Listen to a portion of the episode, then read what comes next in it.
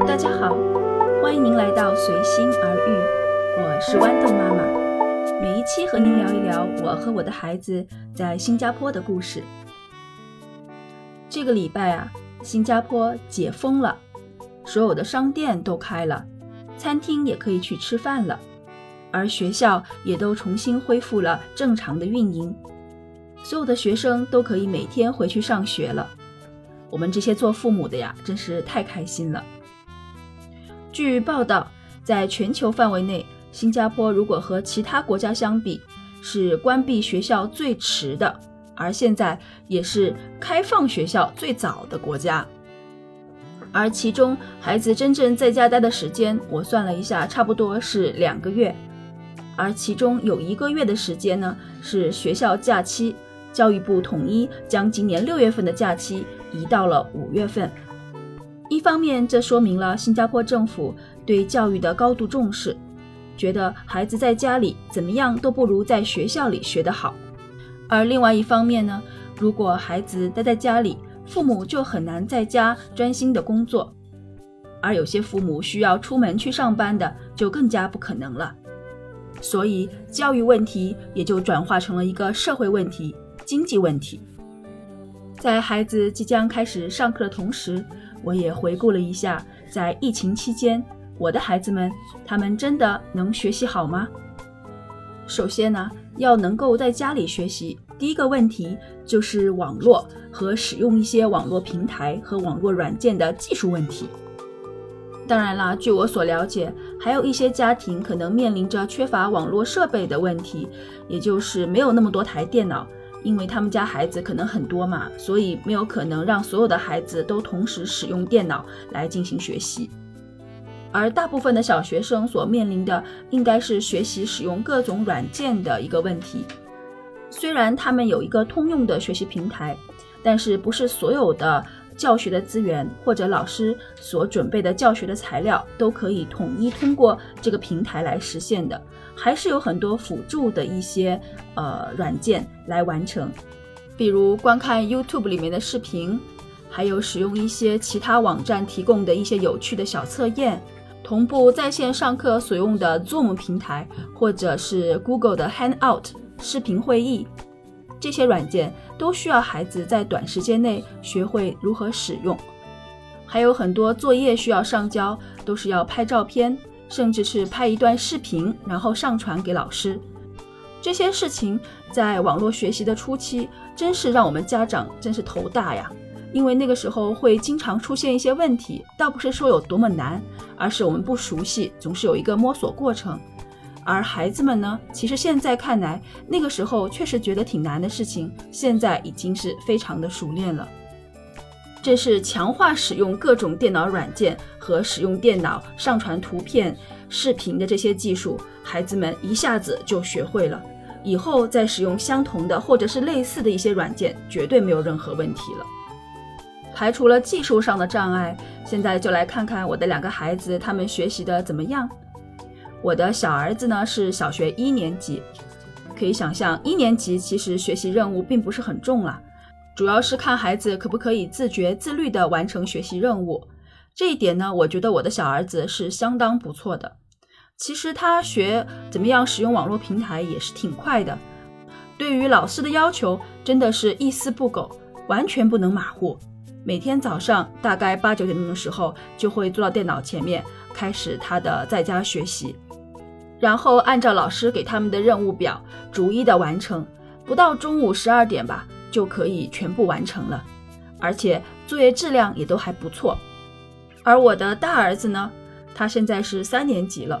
其实，在新加坡的家长们也都知道，上完一年级、二年级，进入三年级的时候，不管从功课的任务量，还是从各科的难度来讲，都有一个很大的提高。而我大儿子他本身的那种性格，就是凡事要求不高的。你说让他把各项任务都完成是没有问题，但是如果你再帮他仔细检查一下，那就受不了了。很多东西都没有好好认真的写，特别是英文，很多文章也没有好好的细读，结果答案全部都是错的。我觉得如果在学校里，老师多少都会给一些及时的反馈，但是如果在家里，当然，我是可以帮他检查，但是我也不可能随时盯着他。一般也都是到一天之后，我做完自己的工作，然后来检查他们的作业。这个时候都已经晚上了，或者下午要吃饭的时候了，他们也都是在玩的时间，哪有心情听我说呀？如果好像是那种粗心大意，好像数学这样的计算题。你让他自己检查一下，他还能看出来。但是有一些是语言类的，好像中文、英文，你要给他检查，让他改正，都需要重新回到那个语境当中去体会的，他就没有这个心情了。我最多能做的就是批评批评他，怎么字写的那么难看，一点都没有认真写，擦掉重写。如果是写英文还行，如果让他重写中文的一段一段的字。那真的是要跟我生气的拼命了，所以我倒是还挺喜欢有老师给孩子们上直播课的，就是有在呃一些视频网络会议的软件里面，同时一对很多孩子那样上课的一个方式。对于像我大儿子这样需要老师给予及时的反馈，或者可以和同学相互比较核对一下作业的，是非常有好处的。而对于我的小儿子呢？其实我经常发现他在上网络课程的时候，感觉非常的无聊，一边上课一边还放几个玩具在那边玩。我有一次问他：“你干嘛呢？”然后他说：“其实他觉得老师讲的都太简单了，他全部都会，所以就没有什么心情听了。所以可能有些孩子比较适合于在线的同步学习。”而有些孩子呢，比较适合于非同步的，自己按照自己的这个速度来完成学习任务，会更加好一些。对于通过网络在家里学习，新加坡的电台 CNA 还做过一期专门的节目，主要是访问很多父母是否能够在家里照顾孩子自己学习。有很多家长呢，都提出了自己的顾虑，比如孩子的自律的能力、自觉学习的能力了。以及网络对孩子造成的一些负面的一些影响，因为封闭在家，除了学习之外，孩子们还需要娱乐。随着他们使用电脑以及其他网络设备的这个能力的提高，不仅学会了如何学习，同时呢，其他各种娱乐游戏那能力更是突飞猛进。好像我现在孩子的生活就离不开 YouTube 了。因为很多老师都使用 YouTube 上面的视频资源来教授相关的知识，而同时呢，孩子们又看到了其他的一些视频节目，而我所顾虑的就是 YouTube 上面的一些广告，然后就果断决定付费，免除那些杂七杂八的广告对孩子们的影响。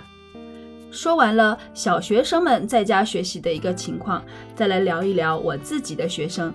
那群大学生是什么样子的呢？还有我作为老师来讲，工作又产生了哪些变化呢？说真的，大学生们其实是非常喜欢在家里在线学习的，因为这个年龄段的孩子，他们喜欢的就是自由还有个性。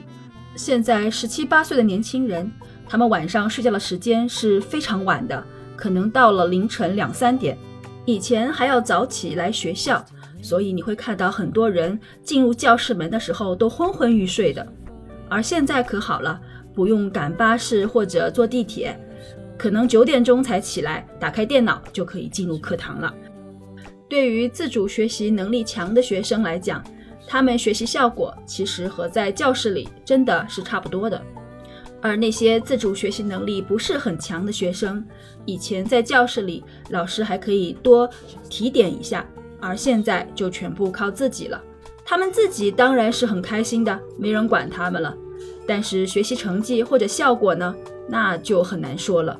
而作为老师，我们坐在屏幕后面，对他们也是爱莫能助了。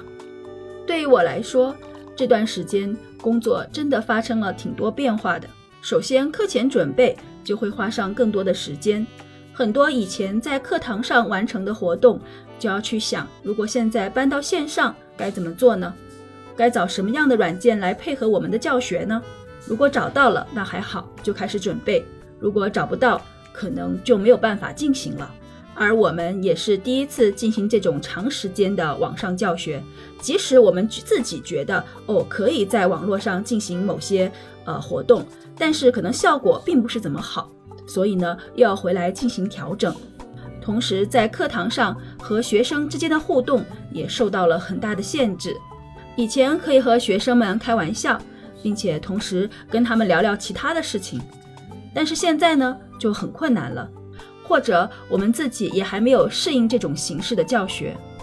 我们的学生呢不像小学生，每个班里的老师对孩子们都了解的很多，之前也都认识。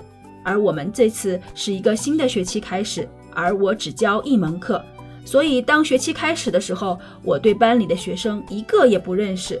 这样上起课来其实挺闷的，大家除了讲上课的内容，其实没有什么别的东西可以聊了。学生们呢，因为可能其他一起上课的同学也都不认识，所以上课也不怎么讲话。我有时候为了人能让他们发言，真的是绞尽脑汁。好辛苦哦！